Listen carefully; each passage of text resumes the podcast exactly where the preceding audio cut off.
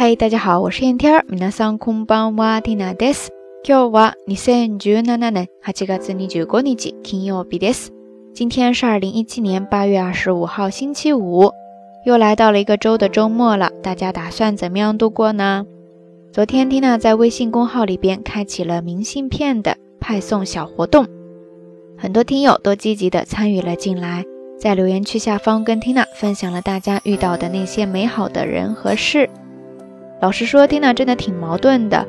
每一次节目的更新，都特别希望大家能够多多的参与到节目的互动当中来，跟所有的朋友一起来分享平时的生活点滴。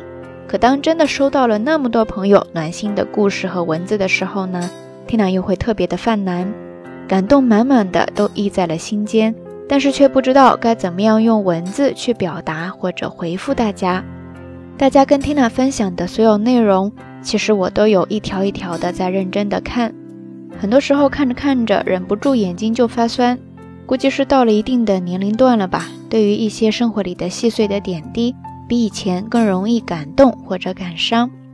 昨天节目末尾的话题是那些你遇到过的美好的人和事，看着大家一条一条长长的留言，里面的主人公有父母或者身边的亲人。有很多只有一面之缘的陌生人，也有听友说，看到大家分享的这些故事本身就是一件很美好的事情。这让我想到了最近一期杂粮日语里边跟大家分享的那一段话：唯愿我们在任何时候都不会失去被生活打动的能力。看到眼前一片温暖的留言区，就像有听友说的那样，这里已经成为了我们大家相遇、相知、相处的一个幸福场。充满了生活的气息，而蒂娜有幸能成为这里的一个见证者，或者说无心插柳的发起人，真的感到特别的幸福。谢谢大家，谢谢我们能够在这里相聚。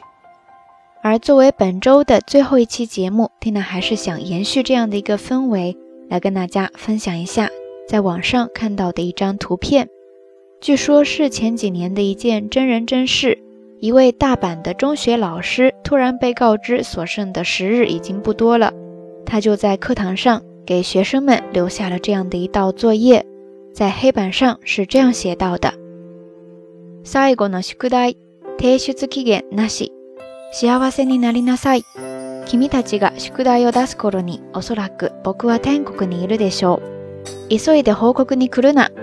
ゆっくりでええから、いつか面と向かって幸せになったでと聞かせてください。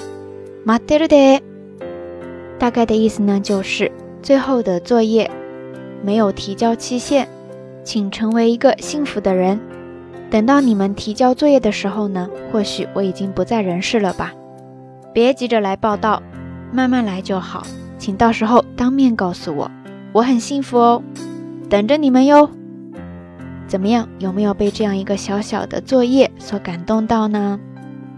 大概是受关西腔自带搞笑有趣的特质的影响吧。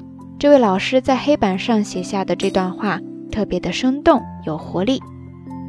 说到这里，不知道你发现了这段话里哪些特别地道的关西方言了呢？比方说这段话的后半段有一句“ゆっくりでえか啦”，在这儿的“え”其实呢就相当于“よ い”。易这个形容词，ゆっくりでえから，就是说慢慢的来就好，没有关系。再比方说，接着刚才那一句后面的有这样说，幸せになったで和最后的待ってるで，这最后的で这个词呢，简单来说其实就相当于语气词的よ。幸せになったで就相当于幸せになったよ，待ってるで就相当于待ってるよ。幸せになったで， 就是我很幸福哦。待ってるで就相当于等着你们哟，大概就是这样的一个感觉了。大家明白了吗？当然，除开单词上的不一样，还有一些语音语调上的不同，大家可以稍微的感受一下。呃，Tina 呢，对自己的关西方言也没有特别的有自信哈，但是待的时间久了嘛，多多少少也掌握了一些，所以大家可以稍微的去感受一下。那咱们从头再来听一遍。 最後の宿題、提出期限なし。幸せになりなさい。君たちが宿題を出す頃におそらく僕は天国にいるでしょう。急いで報告に来るな。ゆっくりでええからいつか面と向かって幸せになったでと聞かせてください。待ってるで。OK，以上呢就是这一期节目要跟大家分享的所有内容了。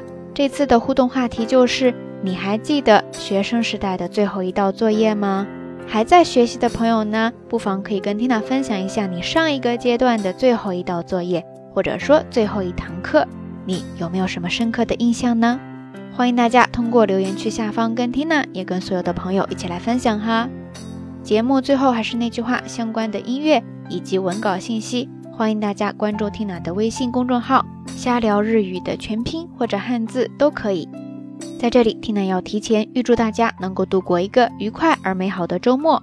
好啦，夜色已深缇娜在遥远的神户跟你说一声晚安。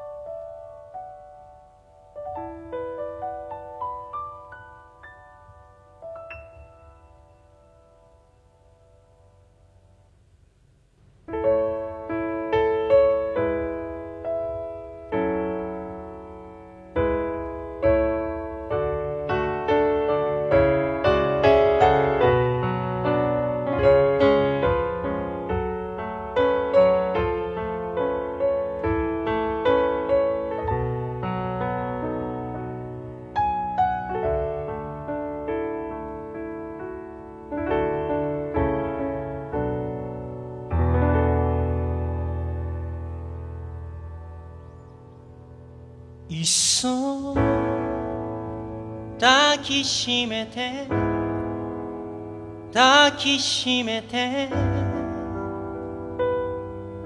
離さないよ。このまま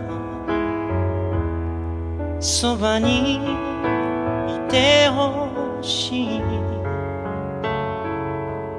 何もわずにいっそ最後まで最後まで信じられ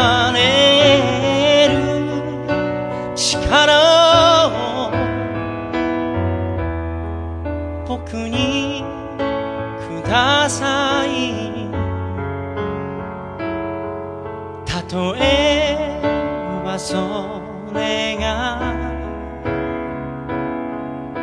いつ終わりでも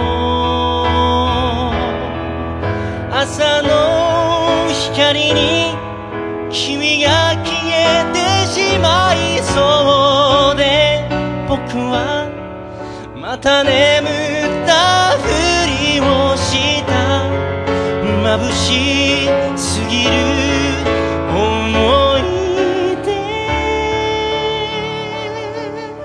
ちこっちを向いて。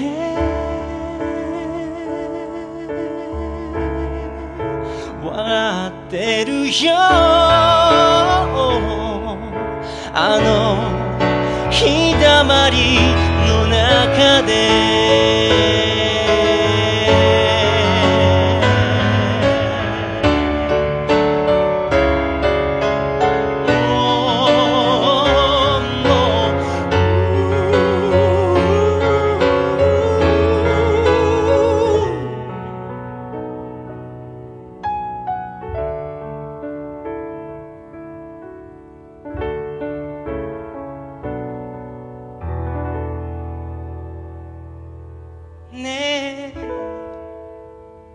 愛しき君よ。愛しい君よ。どこにいるの？今すぐ。会いに来てほしい。たとえばそう。